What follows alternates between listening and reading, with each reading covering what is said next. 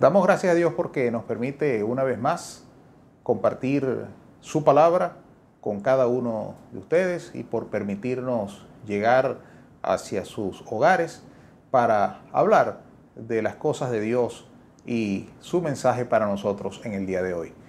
Como hemos venido conversando en semanas anteriores, estamos hablando de uno de los pasajes bíblicos más conocidos, eh, de mayor enseñanza y más divulgados a lo largo de la historia y en todo el mundo, como lo es el Salmo 23. Hoy quiero leerte algunos versículos de los que ya hemos hablado eh, semanas anteriores y del versículo que hoy estaremos conversando, que estoy seguro que va a ser un versículo que va a edificar tu vida, te va a permitir ver cosas que probablemente quizás antes no veías y el Señor una vez más utilizará su palabra para edificación y bendición de todos. Dice la Biblia en el Salmo 23, Jehová es mi pastor, nada me faltará. En lugares de delicados pastos me hará descansar. Junto a aguas de reposo me pastoreará. Esos son los versículos que hemos estudiado anteriormente. Hoy vamos a conversar del versículo 3, un versículo hermosísimo con muchísimo significado para todos y que confiamos en el Señor que Él puede una vez utilizarlo para nuestro crecimiento espiritual y personal. Es el versículo 3. Dice así, confortará mi alma, me guiará por sendas de justicia por amor de su nombre. Lo voy a volver a repetir. Confortará mi alma, me guiará por sendas de justicia por amor de su nombre. De eso vamos a conversar en esta oportunidad. Hay una promesa bíblica porque esta serie la hemos titulado Promesas. Y en este salmo y específicamente en el versículo 3 encontramos una hermosa promesa bíblica y es que Dios confortará nuestra alma.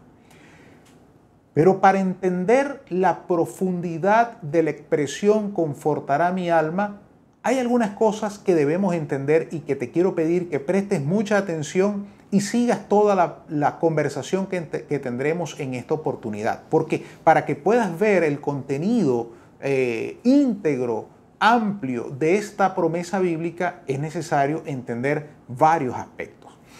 Lo primero que debemos entender es que cuando David, que fue pastor durante su juventud y adolescencia, habla de confortar el alma, él tiene una imagen en su mente muy clara y que es importante entenderla como punto previo para entender qué significa confortar a mi alma.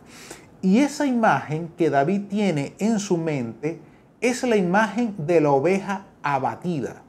Recordemos que el Salmo 23 quien habla es una oveja, una persona que se coloca en la posición de una oveja y habla del, del rol de Dios como pastor, pero está hablando como la oveja. Entonces, la imagen que hay aquí es la imagen de una situación que viví, que podía atravesar una oveja, como era el abatimiento. ¿Qué se entendía o qué se entiende actualmente por una oveja abatida? Bueno, muy fácil. Una oveja abatida es una oveja que pierde el equilibrio, tropieza, se cae, resbala, pero cae en una posición que le genera un problema a la oveja, porque cae eh, de espalda, cae con las patas hacia arriba. Entonces la oveja, por sus particularidades físicas, por su tamaño, por el tamaño de sus patas, una vez que caía en esta condición o en esa posición, era muy difícil que lograse levantarse. Entonces era una situación realmente compleja. ¿Por qué? Porque la oveja, una vez que caía en esa posición, necesitaba de la ayuda del pastor para que pudiera volver a su posición original y, pudiera caminar. Muy difícilmente la oveja por sus propios medios lograba levantarse, sobreponerse de esa caída que la había colocado con la espalda eh, digamos, en la arena o, en el pasto o en las piedras. ¿Qué consecuencia traía para la oveja eso? Bueno, eran muchas. ¿Por qué? Bueno, porque la oveja, que ya de por sí es un animal indefenso o un animal sin mayores recursos para protegerse, eh, la oveja no es una cabra, eh, la oveja no es un toro, la oveja es una oveja. Y la oveja es indefensa, es débil.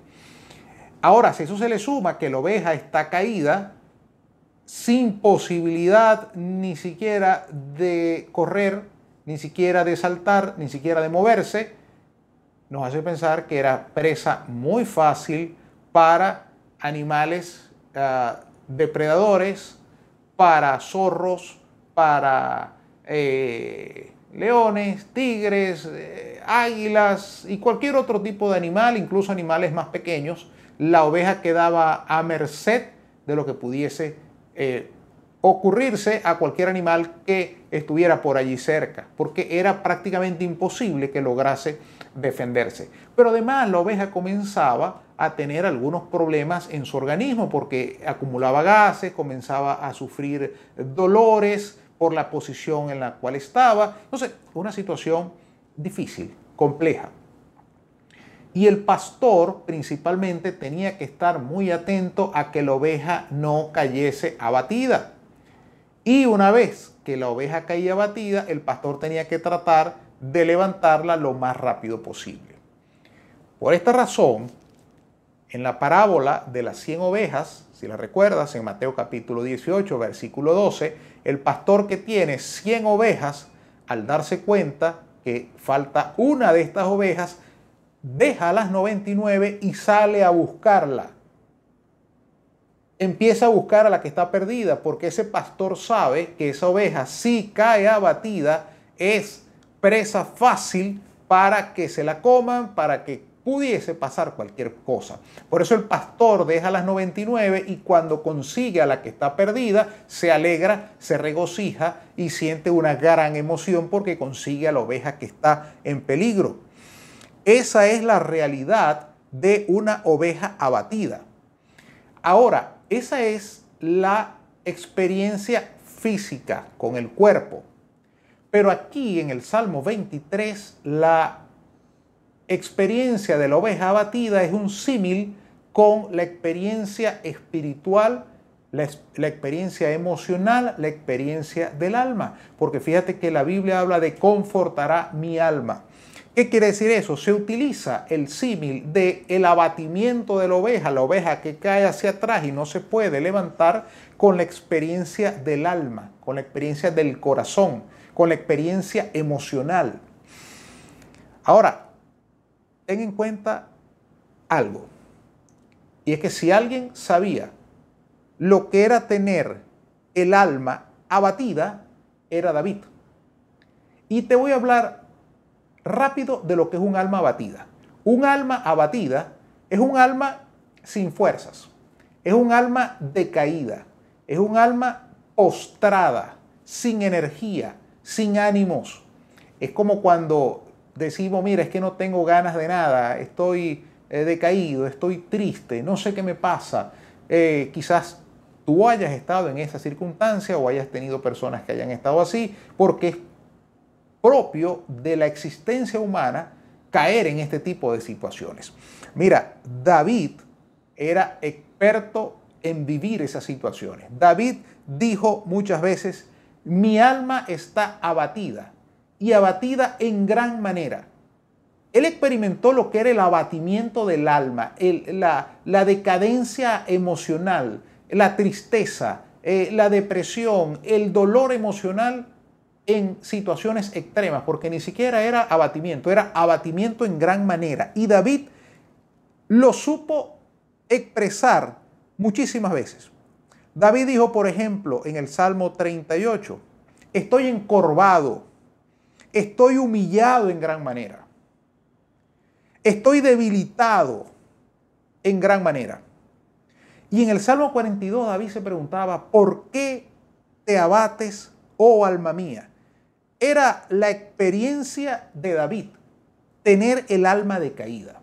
Entonces, lo primero que quiero que te quede muy claro en la enseñanza de hoy es que cuando el Salmo 23 habla de confortar el alma, se está refiriendo a la situación emocional en la cual todos podemos caer. Y lo que vivimos hoy actualmente, como es una pandemia, evidentemente genera mayor posibilidades a pasar por esas situaciones emocionales. ¿Por qué? Bueno, porque han cambiado muchas cosas. Lo que antes nos podía generar alegría ya no lo podemos hacer, ya tenemos que estar en la casa todo el día, ya ni siquiera podemos salir, eh, tenemos el miedo al contagio, al miedo a que alguno de nuestros familiares se contagie o que nosotros mismos podamos contagiarnos. Entonces, eso evidentemente fomenta el decaimiento emocional, la tristeza emocional, el abatimiento emocional. Quiere decir que si tú lo has sentido, aunque sea un poquito, no al extremo como lo sintió David, que dijo que estoy abatido en gran manera, quiere decir que hoy Dios tiene muchas cosas que decirte. ¿Por qué? Porque Puede ser que cuando tú me estás escuchando te sientas así. Y es una realidad que nos puede pasar porque David lo vivió, Jesús en Hexemaní lo vivió, los grandes personajes bíblicos también lo vivieron. Entonces, el abatimiento emocional, el decaimiento, la tristeza emocional que podemos vivir es una realidad que nos puede ocurrir a todos. Pero para esa realidad el Salmo 23 tiene una gran promesa y es confortará mi alma. Pero no te voy a hablar de eso ahorita, te voy a hablar de eso al final. Ahora te quiero hablar de algunas situaciones que hacían a la oveja más propensa a caer abatida. Porque fíjate, si bien es cierto, todas las ovejas podían caer abatidas, había algunas ovejas que eran más propensas a caerse. Y no solamente a caerse, sino quedar más tiempo abatidas. Y fíjate quiénes eran esas ovejas, las más propensas a caerse y a caer abatidas. ¿Cuáles eran esas ovejas? Bueno, básicamente tres, tres grupos. Uno, la oveja que marchaba muy lejos del pastor. Esa corrió un riesgo mayor. ¿Por qué?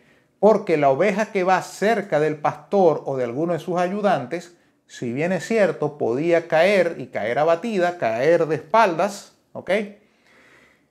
La ventaja de esa oveja es que como estaba cerca, el pastor inmediatamente se percata de la situación y va a su auxilio y con levantarle suficiente y se resolvió el problema. Ese es el primer, primer grupo de ovejas que estaban más propensas, las que marchaban lejos del pastor. Había un segundo grupo de ovejas que eran propensas a caer abatidas. ¿Sabes cuáles eran? Las ovejas que tenían sobrepeso, las más gorditas.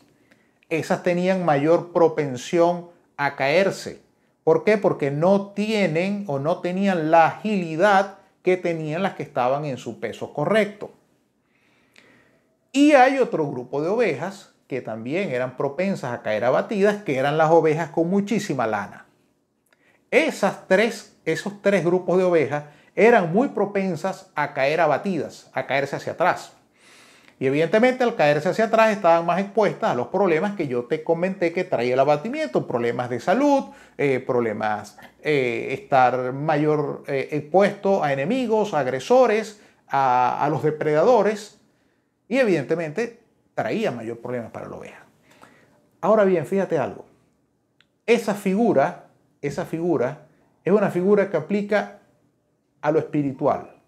Porque cuando David tiene en mente el abatimiento físico de la oveja, que era caerse, hay una similitud con el abatimiento espiritual o el abatimiento emocional. ¿Qué te quiero decir con eso? Que hay condiciones en nosotros que la Biblia nos alerta que de estar presentes en cada uno nos hará más vulnerables, con mayor probabilidad de caernos y con mayor probabilidad de levantarnos más tarde, de reponernos con mayor dificultad. Y déjame decirte algo, no las voy a inventar, porque yo pudiera comenzar a decirte una serie de situaciones de la gordura espiritual, de cosas así, pero que no están apegadas a la Biblia. Yo voy a hacer uso hoy de dos principios bíblicos, donde claramente la Biblia nos alerta que de estar presente en nosotros tendríamos altas probabilidades de caernos. Y si nos caemos con altas probabilidades de no levantarnos, o por lo menos con mayor riesgo para nuestra salud espiritual.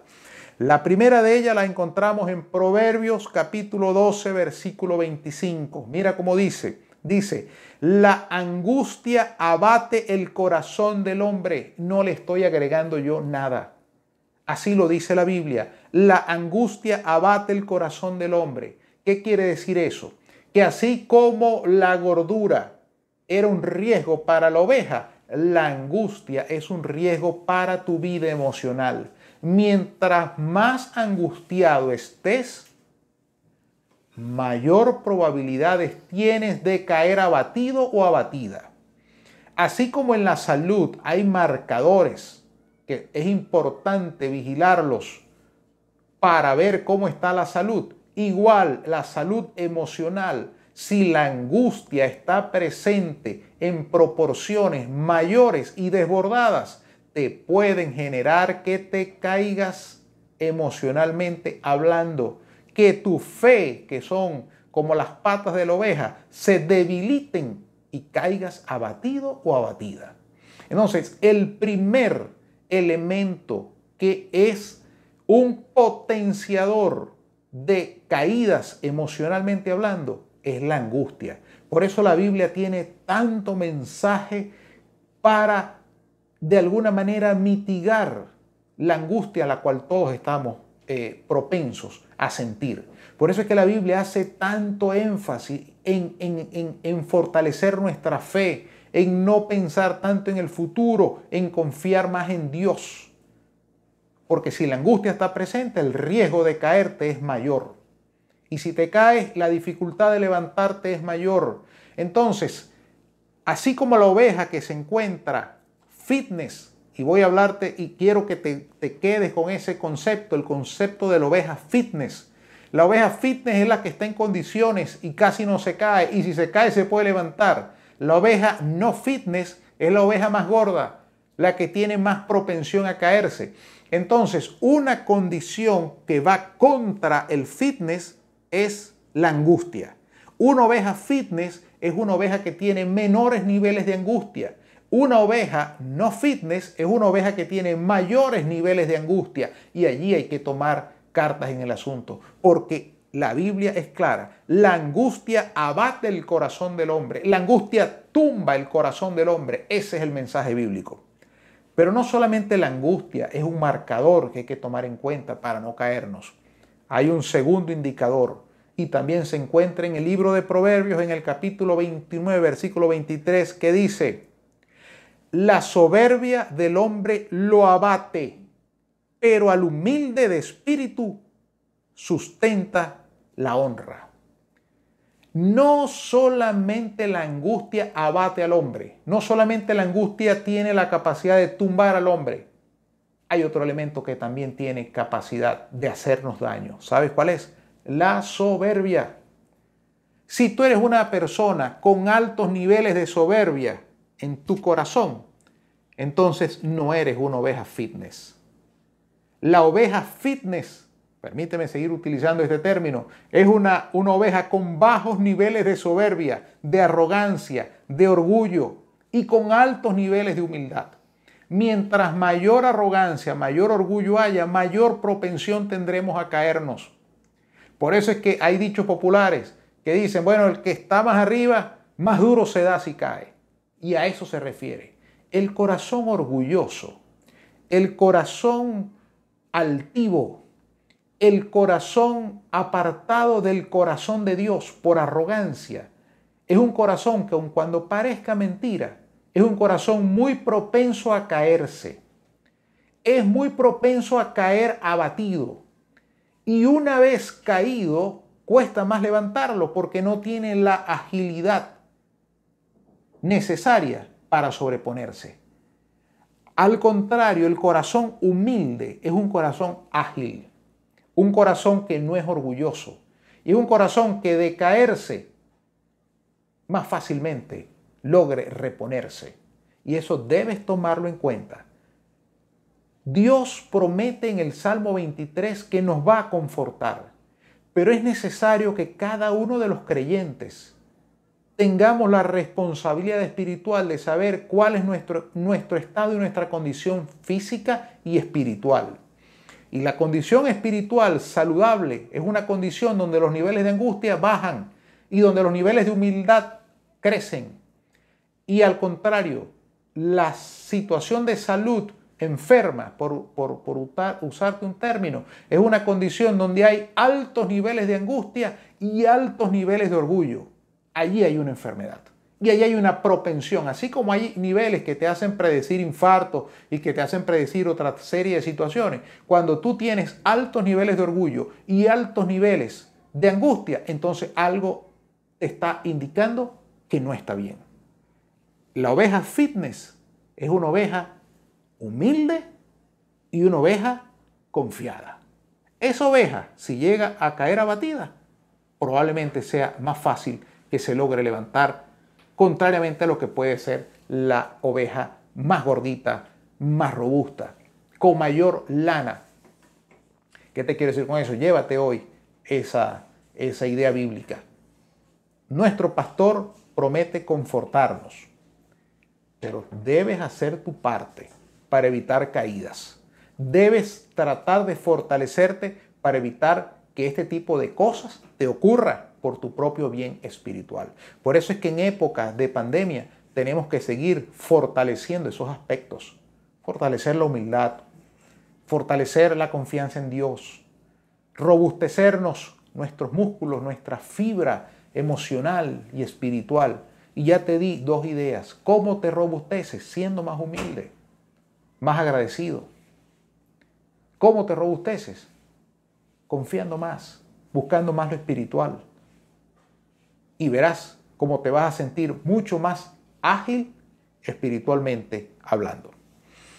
Ahora vamos con la clave del mensaje en esta ocasión y con esto finalizamos. Nos referimos a la promesa bíblica, confortará mi alma. ¿Qué quiere decir esa palabra confortará mi alma? Ya te hablé de lo que significa la oveja abatida y de lo que significa la oveja más propensa a caer abatida. Ahora voy a hablarte de lo que hace el pastor por la oveja que ha caído abatida. La promesa bíblica es confortará mi alma. Ahora, ¿qué significa el confortará? ¿Qué es lo que hace Dios con esa oveja abatida? Bueno, David que fue pastor de ovejas mucho tiempo, sabía que confortar a la oveja batida significa simplemente ver a la oveja que está caída y levantarla, colocarla otra vez sobre sus patas, limpiarla, curar alguna herida que pudiese haber allí, hacer los ajustes, los arreglos que habría que hacer en la oveja, curarla, eh, suturarle si había alguna herida, limpiarla, eh, em, cortarle la lana y hacer todo lo que pudiera hacer. Pero básicamente la idea es ponerla de pie. Ahora, eso es lo que hacía el pastor. Ahora, espiritualmente, ¿cuál es la promesa del Salmo 23, versículo 3, cuando dice, confortará mi alma? Bueno, esa palabra confortará aparece varias veces en el Antiguo Testamento y la vamos a utilizar para entender bien qué significa la promesa confortará mi alma. La primera la encontramos en el Salmo 19, versículo 7 Salmo 19, versículo 7, que dice, la ley del Señor es perfecta, infunde nuevo aliento. Allí nuevo aliento es la misma palabra de confortará. Quiere decir que la promesa del Salmo 23, versículo 3 es, el Señor me dará nuevo aliento, me dará nueva vida. Y permíteme ilustrártelo de una manera muy sencilla. Si tú tienes un mal día, supongamos, tienes un mal día y te acostaste triste y te levantaste triste. Y bueno, sin ganas, sin ánimo, sin fuerza, este, a veces sin ganas ni siquiera de levantarnos de la cama, eso nos ha pasado. Y tú te levantas, vas, te echas un buen baño, cambias tu mentalidad y dices, mira, hoy voy a tener un buen día y vas y, te arreglas, te pones ropa que a ti te guste, te pones bien, colocas el perfume que a ti te gusta, te tomas un buen café y sales a trabajar, ¿qué es lo que sientes? Dices, bueno, me volvió el alma al cuerpo, siento un nuevo ánimo, siento un nuevo espíritu, me siento diferente, me siento reanimado, me siento reavivado, me siento reconfortado. Eso es nuevo aliento, eso es confortar el alma. Cuando Dios promete en el Salmo 23, versículo 3, confortará mi alma, es que te dará un nuevo aliento, te dará una nueva fortaleza para vivir. Por eso dice la Biblia, Él da esfuerzo alcanzado. Allí la idea es que te da una nueva energía, te cambia las pilas. Es como que tú tengas un artefacto eléctrico y las, las pilas que le tienes ya se están desgastando y ya no funciona bien y ya empieza a perder y perder y perder y perder la fuerza hasta que se apaga. Así nos pasa a nosotros emocionalmente. La promesa del Salmo 23 es te cambiará las baterías y te dará un nuevo aliento. Es la misma, la misma expresión del Salmo 19.7. La ley del Señor es perfecta, infunde nuevo aliento. Si sientes que el aliento lo perdiste por todas las condiciones que estamos pasando, bueno, nuestro pastor por excelencia, que es nuestro Señor Jesucristo, es el especialista y el experto en dar nuevo aliento. Ahora, la Biblia también habla de esa misma expresión en otro salmo. La encontramos en el Salmo 87, que dice, oh Dios, restauranos. Allí la palabra restaurar es igual a confortar. Quiere decir que cuando la promesa del Salmo es confortar, está hablando de restaurar, de arreglar, de corregir, de de alguna manera componer lo que pudiera estar malo. Y Dios es especialista en componer nuestras emociones y componer cómo nos sintamos. Y cuando Dios actúa es un perfecto restaurador, es un perfecto guía, es el perfecto alfarero que logra arreglar lo que pudo haber estado dañado emocionalmente. Y la tercera idea de lo que significa confortar la encontramos en el primer libro de Reyes, capítulo 17, versículo 22. Y allí la idea es que el niño, el alma del niño revivió, volvió a nacer, algo nuevo ocurrió. Cuando la Biblia habla de confortar, habla de eso, de revivir, de reanimar, de dar nuevas fuerzas. Y te voy a comentar algo. Yo conozco muchísima gente, muchísima gente que ya había perdido las, esperanzas de vivir, que ya había perdido las motivaciones, que ya había perdido toda razón de vivir. Y bastó conocer a Cristo como su Salvador personal para que reanimara su vida. Esa vida que ya veía sin propósito, sin razón de ser, se le inyectó una nueva vida. Y allí, donde ya pensaban que no había nada, Dios se encargó de reavivarlo por eso es que la Biblia dice, confortará mi alma. Y Dios es especialista en eso, en reanimar, en, en, volver a darle vida a lo que ya se pensaba que no tenía nada que hacer. Y probablemente en estas situaciones tan difíciles, tan adversas que estamos viviendo, tú hayas perdido la energía, las ganas de vivir, eh, las ganas de levantarte, de seguir luchando, de seguir echando hacia adelante, de seguir buscando tus sueños. ¿Por qué? Bueno, porque estamos viviendo situaciones muy complejas.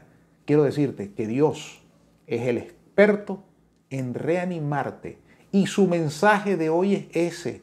Busca a Dios y tendrás nuevas fuerzas, tendrás nuevas energías, Sentirás que una nueva vida comienza para ti para que puedas seguir buscando tus sueños. No caigas desanimado. Y si caes desanimado, pues levántate, porque esa es la promesa del Salmo 23. Dios reanimándote y dándote fuerzas para seguir adelante.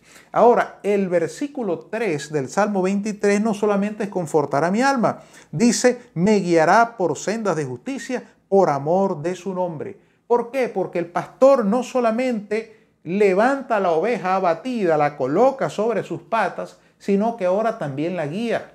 Y la guía por una, un, un sendero, un camino, dice el Salmo 23, me guiará por sendas de justicia por amor de su nombre. ¿Cuál es la clave de esto? El pastor de las ovejas sabe a dónde tenía que guiar su rebaño.